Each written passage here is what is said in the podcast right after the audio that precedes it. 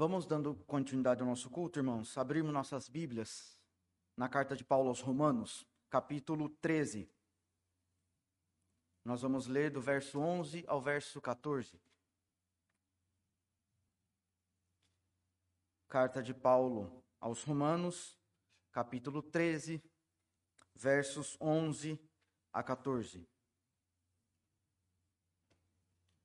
Romanos 13, de 11 a 14, assim está escrito: Todo homem esteja sujeito às autoridades, perdão, verso 11 a 14.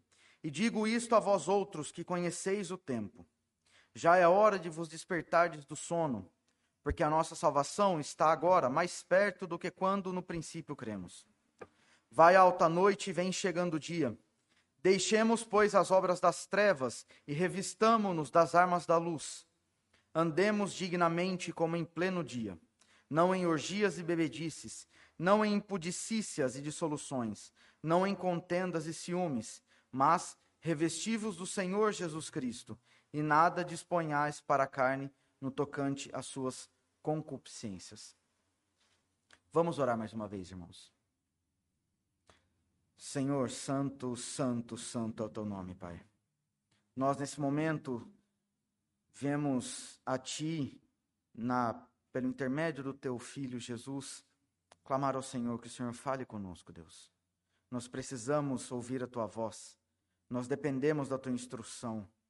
Como é bela a Tua instrução, Senhor. Como foi lido a, sobre a excelência da Tua instrução, Senhor. Da Tua lei, da Tua palavra nos instrua por meio dela, nos direcione por meio dela, Pai, para que assim nós venhamos a glorificar o Teu nome. Não porque nós merecemos, não porque nós somos especiais, não, mas tão somente porque o Senhor é digno, Pai. Abençoa-nos com o Teu direcionamento, isso tão somente para a glória do Teu nome. É o que nós te pedimos e desde já também te agradecemos, confiado nos méritos do Teu Filho amado Jesus somente. Amém. Irmãos, toda toda empresa, ela tem o que nós chamamos de cartão de visitas, né? No qual lá nesse cartão ela dá algumas de suas informações e lá ela deixa os os contatos, por assim dizer, pelos quais a pessoa que conhece aquela empresa pode contatá-la e assim conhecer mais os seus produtos, conhecer dos seus serviços. Toda boa empresa, seja ela grande ou pequena, ela tem esse, esse cartão de visitas para que o cliente ele possa assim ficar à vontade, por assim dizer, para procurá-la e conhecê-la melhor e saber mais do que essa empresa comercializa, o que ela oferece para as pessoas. Tendo posto isso, eu gostaria de perguntar aos irmãos nessa noite. A nossa vida cristã, ela tem sido um bom cartão de visitas? Não que o evangelho seja um produto, não é esse esse tipo de analogia que eu quero fazer, mas as nossas ações, as tuas ações, têm despertado verdadeiramente nas pessoas que não conhecem o evangelho um desejo de conhecer mais a Cristo? A carta aos Romanos, irmãos, ela é dividida em duas partes. Na primeira parte, que vai do capítulo 1 até o capítulo 11, Paulo ele vem falando sobre o que, o que Deus fez por meio de Cristo.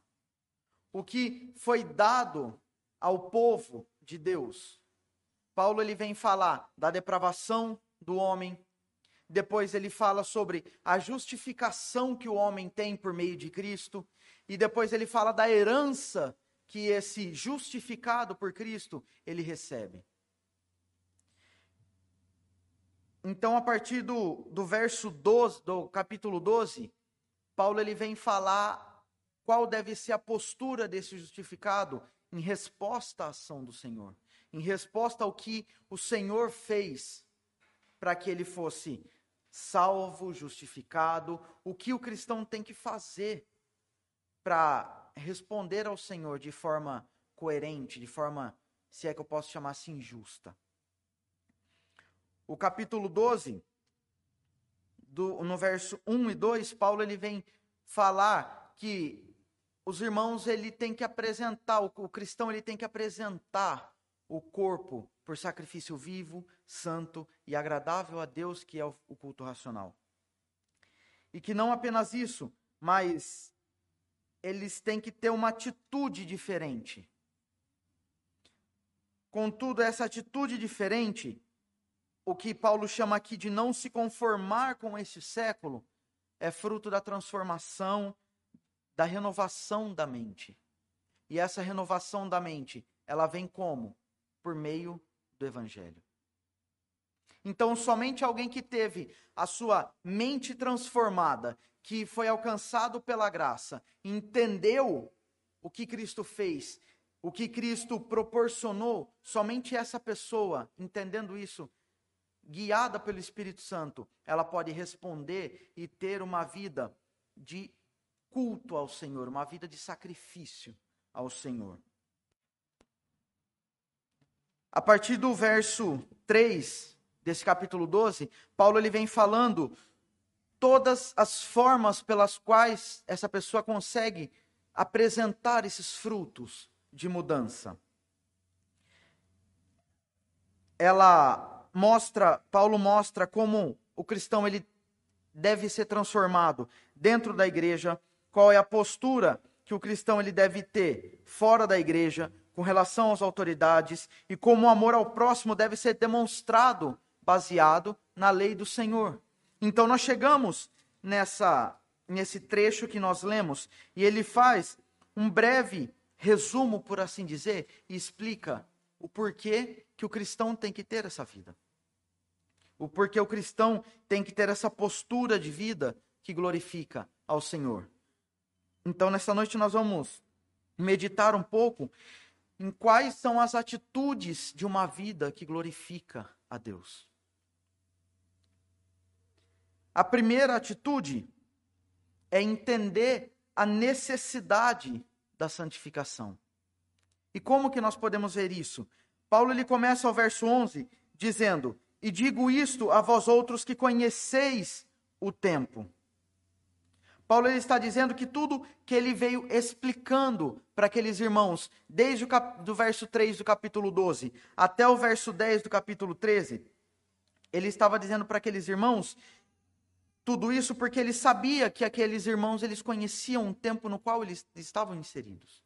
Aqueles irmãos sabiam o que estava, o tempo crítico, por assim dizer, que eles estavam passando. E quando Paulo diz, e eu digo isso a vós outros que conheceis o tempo, o que, que Paulo diz para esses irmãos? Já é hora de vos despertardes do sono, porque a, vossa, a nossa salvação está agora mais perto do que quando no princípio cremos. Paulo chama aqueles irmãos ao despertamento. E que, e que despertamento é esse? Paulo chama, fala para aqueles irmãos que eles têm que sair da letargia, eles têm que sair do estado de profunda e prolongada inconsciência e se tornarem conscientes de que a salvação, a libertação desse mundo pecaminoso estava mais próximo naquele momento do que quando aqueles irmãos creram. A salvação ela estava mais próxima naquele momento do que quando aqueles irmãos foram convertidos.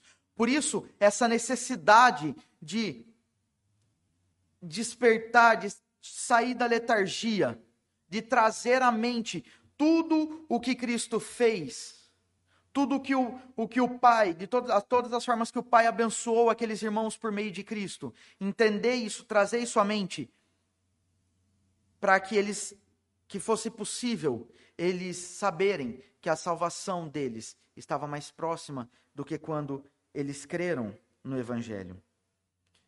Então, nesse momento, nós vemos que o apóstolo Paulo ele usa um dos pilares, vamos falar assim, do Evangelho, que é a consumação dos tempos, para chamar aqueles irmãos à santificação. Aqueles irmãos, eles precisavam entender que eles necessitavam viver uma vida de santidade.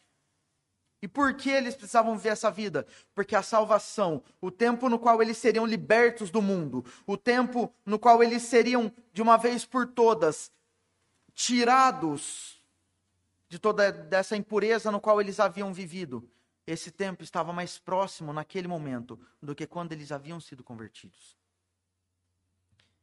O autor aos Hebreus, no capítulo 12, no verso 14, diz assim: Segui a paz com todos e a santificação, sem a qual ninguém verá o Senhor. Paulo ele sabia disso, ele tinha essa consciência de que sem santificação ninguém veria o Senhor. Então ele chama aqueles irmãos a essa santificação e fala: olha, já está na hora de vocês despertarem.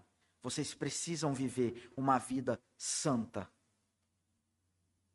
Porque o tempo em que vocês serão tirados, libertos de uma vez por todas deste mundo, está mais próximo agora. Quando nós falamos de eternidade, é preciso falar também que é extremamente necessário pôr a santificação em prática. É extremamente necessário caminhar por esse caminho chamado santificação. Não porque nós somos salvos por meio das obras, não, mas é porque são justamente estas obras que glorificam a Deus. É justamente essa vida de santidade que glorificam a Deus, que atestam, por assim dizer, a nossa salvação. Paulo, então, no verso 12, ele diz: Vai alta noite e vem chegando o dia. Paulo ele deixa claro que o tempo estava mais próximo naquele momento. Vai alta noite, a noite está ficando escura, os tempos estão ficando mais críticos. Eu sei que vocês conhecem esse tempo que está cada vez mais crítico. Mas vem chegando o dia. Vem chegando o tempo no qual vocês serão tirados deste mundo, desse, por assim dizer, emaranhados de situações, dessas, desses problemas adversos. Vocês serão tirados disso. Vai chegando esse dia. Então vocês precisam andar em santidade. Quando Paulo fala vai alta noite, vem chegando o dia, ele traz a ideia de que o tempo da salvação, o tempo da redenção desse corpo, descrito lá no capítulo 8, no Salmo 23, este tempo, ele estava se aproximando cada vez mais. Os dias estavam, estavam ficando cada vez mais difíceis. E a salvação estava cada vez mais próxima. Se naquele tempo, irmãos, a situação ela estava difícil, não é diferente de nós hoje.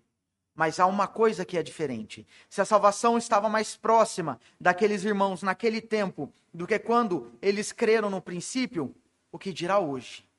Hoje nós estamos mais próximos ainda deste tempo, nós estamos mais próximos ainda da libertação, por assim dizer, da nossa, do tempo da nossa salvação definitiva. Nós estamos mais próximos hoje do que aqueles irmãos estavam no princípio.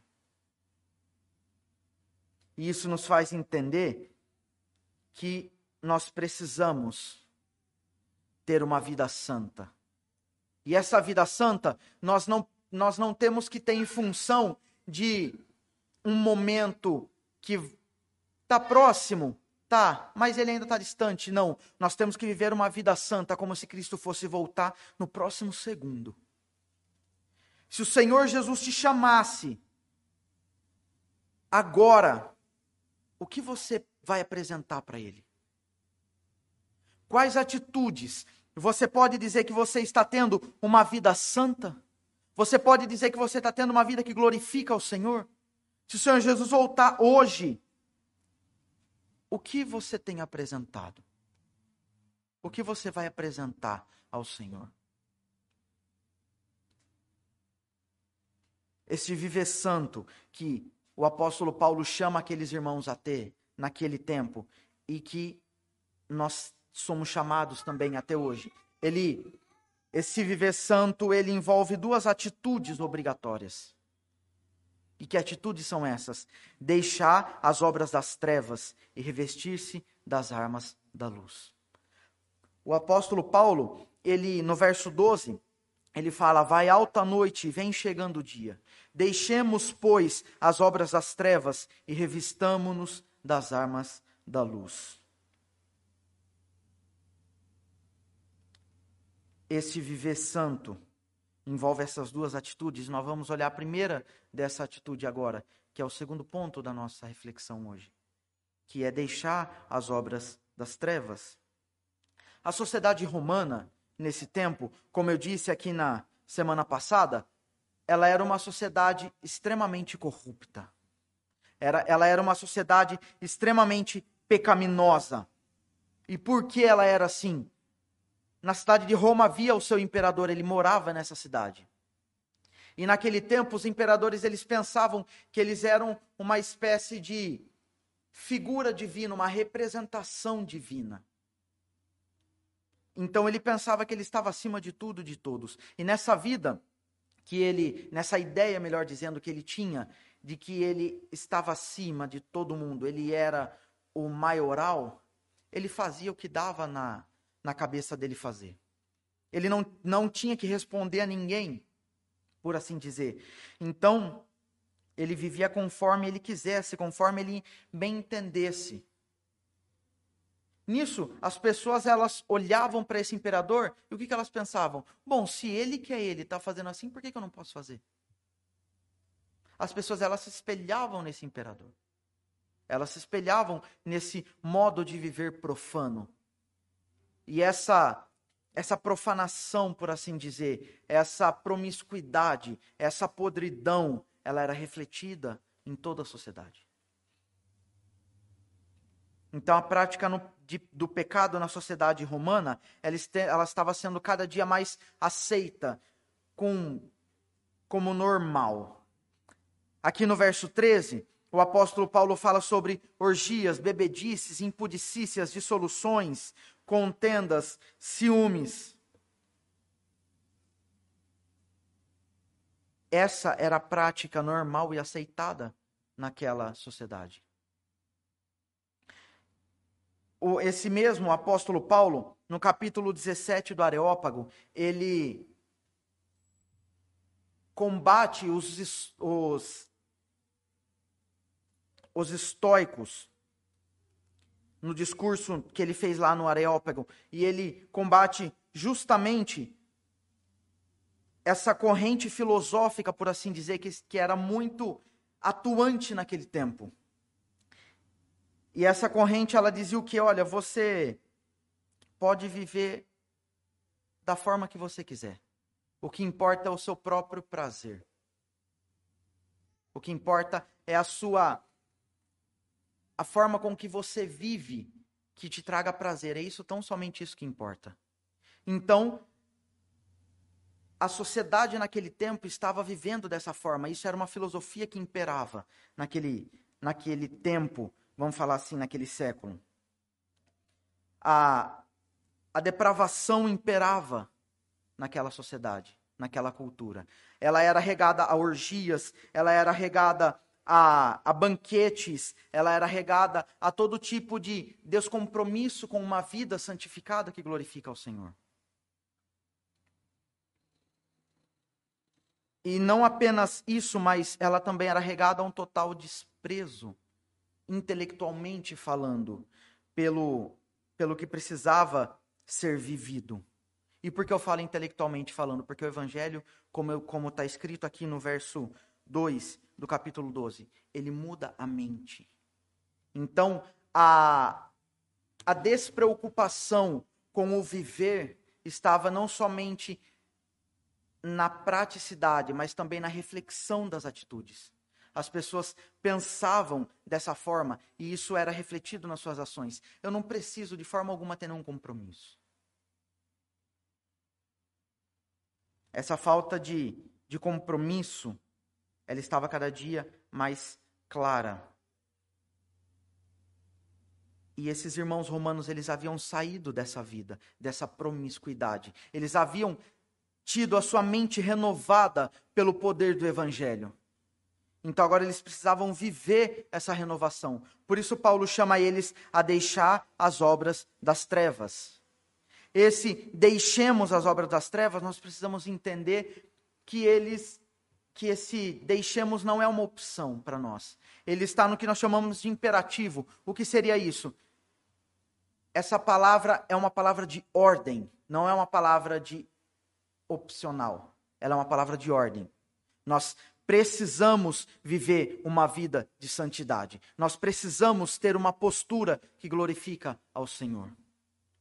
Deixemos, é imperativo, não é opcional. Além de, de ser imperativo, nós precisamos entender que esse deixemos, quando Paulo fala esse deixemos, ele não está falando que aqueles irmãos precisavam deixar as obras das trevas pontualmente. Como assim? Aqueles irmãos eles precisavam deixar as obras das trevas de modo contínuo. Eles precisavam viver deixando a todo instante as obras das trevas. Esse deixar as obras das trevas precisava ser o que nós chamamos de progressivo isso devia ser a todo instante, não apenas quando eles se reuniam para adorar ao Senhor, não apenas quando eles achavam legal, bonito, não, mas isso teria que ser uma prática a todo instante obrigatória. Deixemos as obras das trevas, Paulo fala.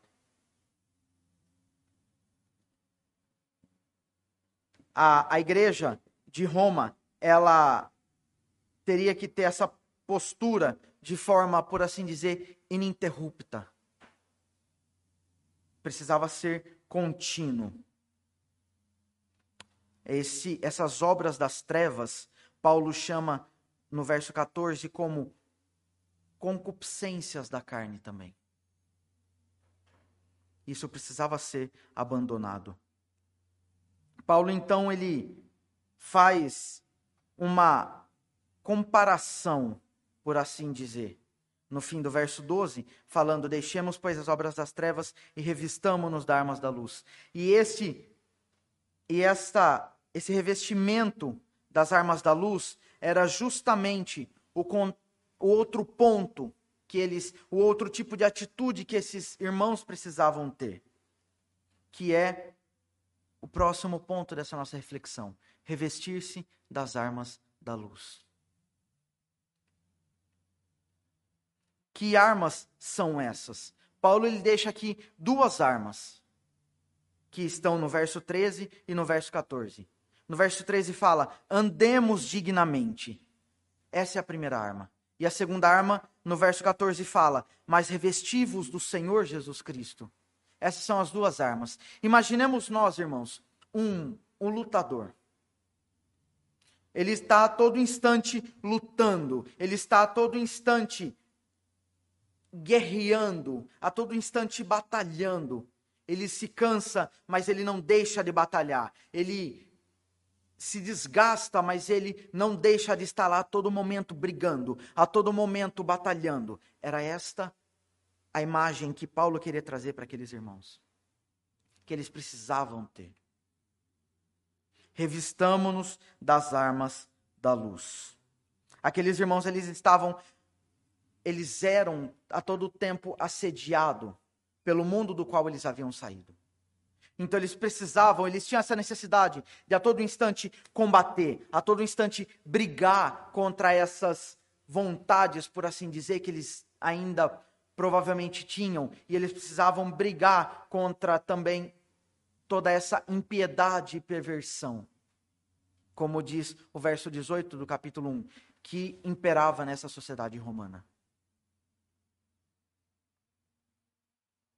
Andemos dignamente. Quando nós paramos para ver da forma que Paulo instrui aqueles irmãos, revistamo-nos, andemos, revestivos. Mais uma vez, eu quero chamar atenção: isso não é opcional. Isso não é uma coisa que nós podemos olhar e falar assim, ok, vamos nos revestir das armas da luz então, mas nós vamos nos revestir agora, vamos colocar, brigar. Ah, cansei, eu vou tirar essas armas, sentar, depois a hora que eu estiver descansado, eu coloco as armas de novo. Não, não é assim que funciona. Não é assim que nós temos que andar. Não é assim que nós temos que viver. Andemos dignamente, é obrigatório. Também, da mesma forma do deixemos, esse andemos tem que ser a todo instante. Nós devemos andar em, dignamente em santidade a todo instante. Mais uma vez, Paulo, ele chama aqueles irmãos a a obrigação de ter uma vida santa. E por consequência, nós também somos chamados, mais uma vez, a ter uma vida santa.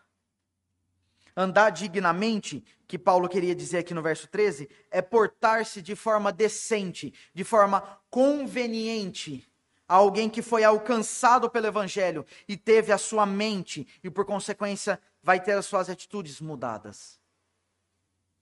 Andar de modo que glorifica a Deus, andar de um modo santo, de um modo reto, de um modo que seja irrepreensível. Paulo chama esses irmãos a andarem dessa forma. E, consequentemente, nós também somos chamados.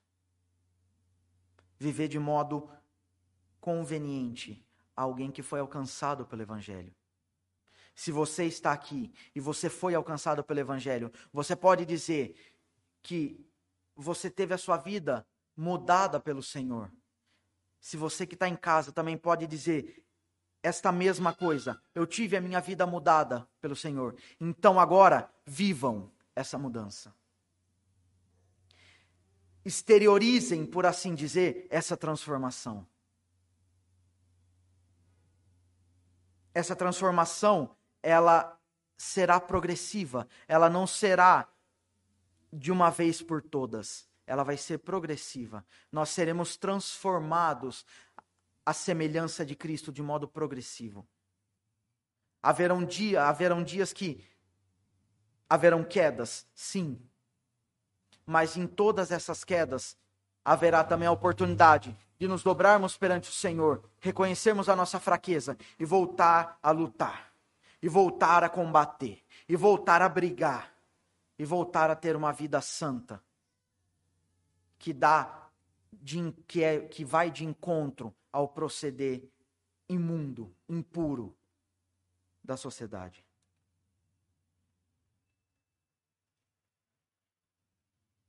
Andemos dignamente, como em pleno dia, não em orgias e bebedices, não em pudicícias e dissoluções, não em contendas e ciúmes. Nós não podemos ter uma atitude igual à do mundo, nós temos que ter uma vida diferente. Se o mundo é regado a orgias, se o mundo é regado a bebedices, se o mundo é regado a atitudes vergonhosas, nós não podemos ser assim. Nós temos que ter atitudes que orgulhem, por assim dizer, o Senhor.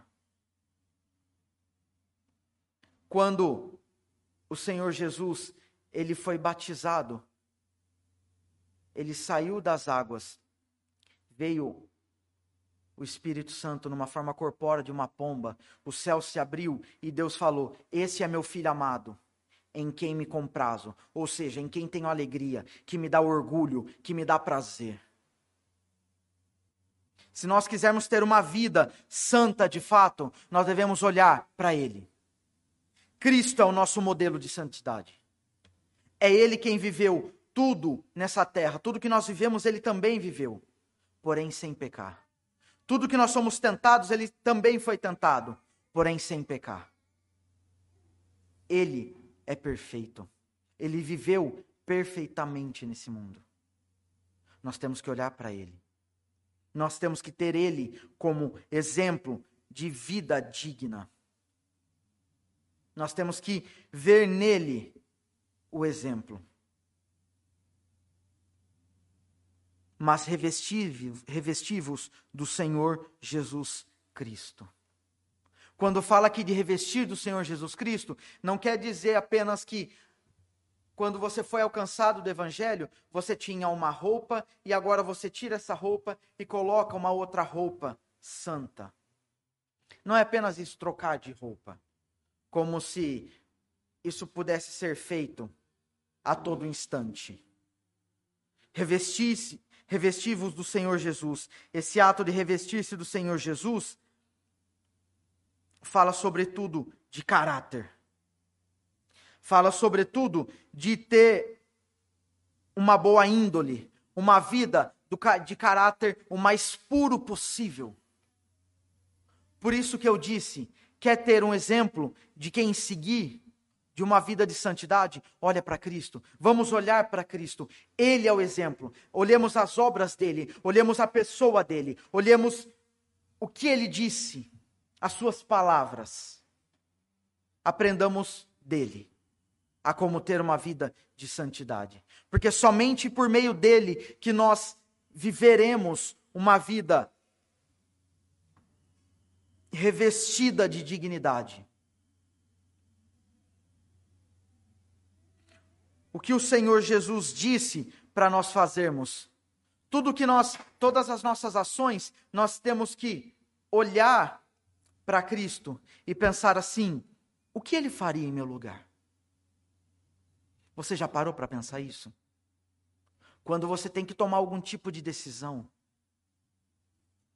você toma a, de, a, primeira decisão que vem à mente e depois, se caso não, não dá certo, você para para pensar: que, que eu tenho que fazer agora?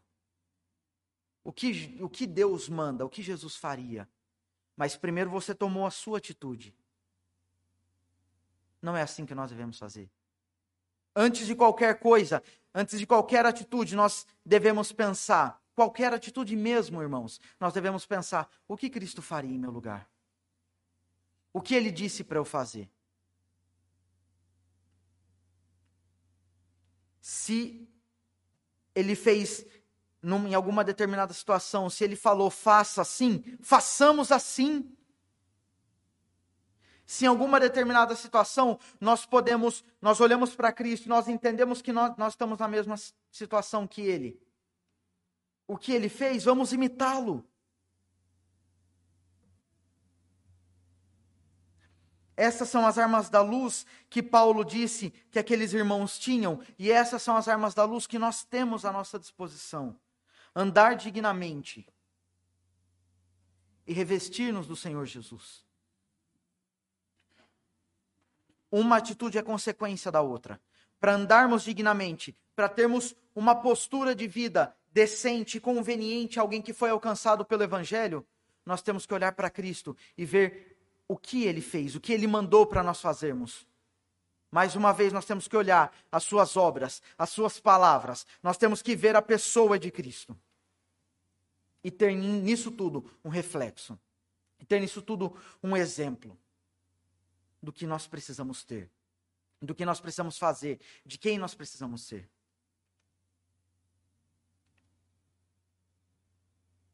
Aqueles irmãos precisavam andar na contramão do mundo no qual eles estavam inseridos. E nós também não somos diferentes. Nós também precisamos andar na contramão desse mundo caído, desse mundo marcado, que tem o pecado no seu âmago, na sua essência, nas suas raízes. O pecado está arraigado nesse mundo. Por isso nós não podemos viver segundo esse mundo. Nós estamos inseridos nele, sim. Nós vivemos sob os efeitos do pecado na nossa carne, sim. Mas como alguém que foi alcançado pelo Evangelho. Como alguém que teve a sua mente transformada e por isso agora entrega a sua vida em sacrifício, falando não para a sua vontade e vivendo a vontade do Senhor. Como alguém que tem essa postura, nós não podemos viver como esse mundo aí fora nós temos que ter uma vida pautada nas Escrituras. Eu disse hoje de manhã, e mais uma vez eu, eu volto a dizer: as Escrituras, a Bíblia, é a nossa única regra de fé e prática. Nela nós temos o que nós devemos crer. E não apenas isso, mas nós também vemos nas Escrituras o que nós devemos fazer. Concluindo, irmãos, mais uma vez eu pergunto: que tipo de cartão de visitas a sua atitude, suas atitudes têm sido? Se alguém que não conhece a Cristo olhasse para você, olhasse suas ações, por algum acaso ela pode virar para você e falar: ali vai um cristão? O seu cartão de visitas tem sido um cartão santo, cheio de luz, que atrai pessoas a Cristo. Ou ele tem sido um cartão carnal, cheio de trevas, na qual o mundo não vê um pingo de diferença das atitudes que eles têm? Que tipo de cartão você tem apresentado? Um cartão que chama as pessoas a Cristo ou um cartão que direta e indiretamente ajuda pessoas a irem para o inferno? O nosso tempo hoje não é diferente do tempo desses romanos, irmãos. Como eu disse mais uma vez, eu, eu repito, o nosso tempo não é diferente. Há uma, um costume para falar assim: nossa, se naquele tempo o pecado imperava, ainda mais hoje. Hoje o mundo está mais cheio de pecados do que era antigamente. Mentira. Os pecados são os mesmos. Talvez pintados de uma outra forma. Talvez com uma outra roupa mas a corrupção é a mesma. O mundo continua com os mesmos pecados. Uma coisa que o diabo é, ele é astuto, mas ele não é criativo. Os pecados são os mesmos. O inimigo das nossas almas continua usando os mesmos prazeres carnais. E o mundo continua aceitando numa boa isso tudo, e isso tudo vive a todo instante a nos assediar. Mas nós precisamos brigar. Nós precisamos andar dignamente. Nós precisamos revestir-nos do Senhor Jesus. Ou seja, nós precisamos deixar as obras das trevas e nos revestir das armas da luz. Lutar é fácil? Não. Cansa, cansa. Nos desgasta também. Mas é necessário em, se algum momento alguém chegar para algum dos irmãos e falarem assim: Olha, vem para Cristo que tudo vai ficar mais fácil na tua vida, ou por você ter sido uma pessoa já alcançada, alguém falar assim: Olha, faz isso que tudo vai se resolver. Se você seguir a Bíblia certinho, tudo vai ficar mais fácil para você viver. Querido, desculpa, é mentira. Paulo diz que se você quer viver piedosamente, em Cristo Jesus, se prepara, porque você vai padecer muita perseguição. Se o mundo odiou a Cristo e nós buscamos ter nele o nosso exemplo de vida, por que ele não nos odiaria?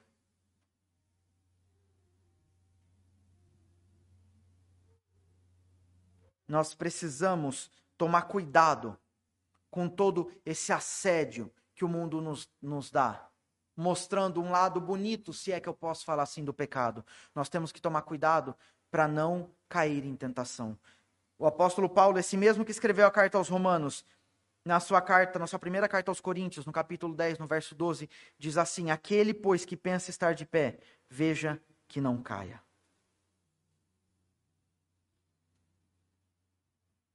Estando nesse mundo, nós precisamos ter uma mente, por assim dizer, escatológica.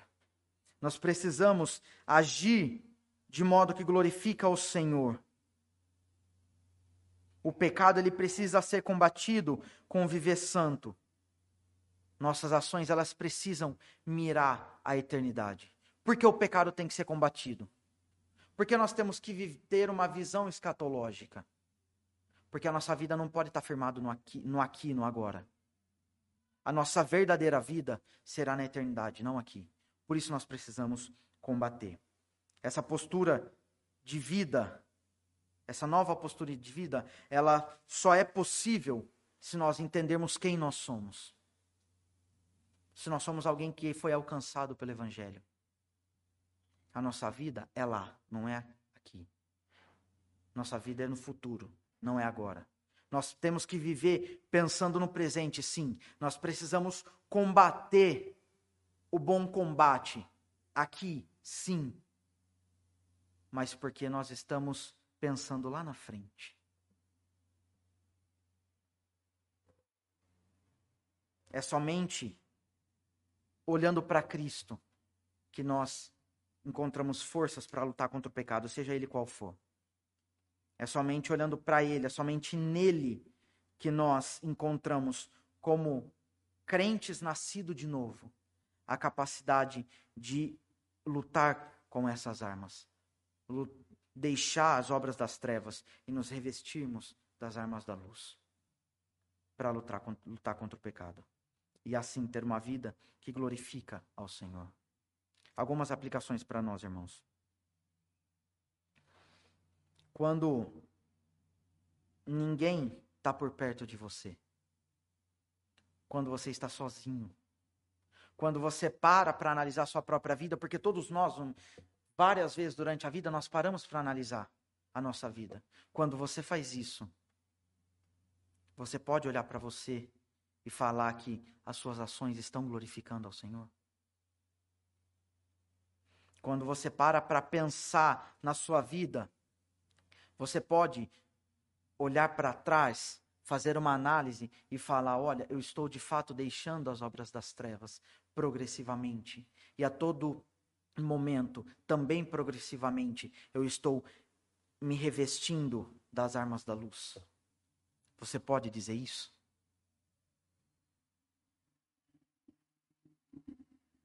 Se você tem, se você pode dizer isso,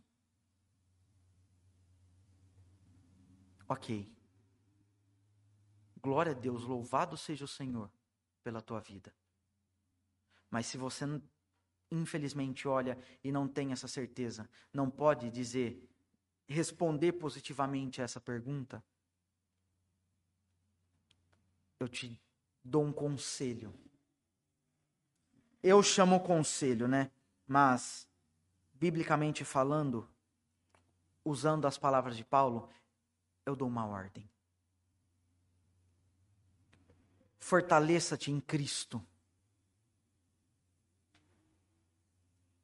Revista-se dele. Ande dignamente. Se você não pode olhar para trás e falar, eu tenho vivido uma vida santa que glorifica ao Senhor, comece a fazer isso agora. Veja as práticas erradas que você tem. Conheça mais dessa palavra. Conheça mais desse evangelho. Entenda mais o que Cristo quer de você.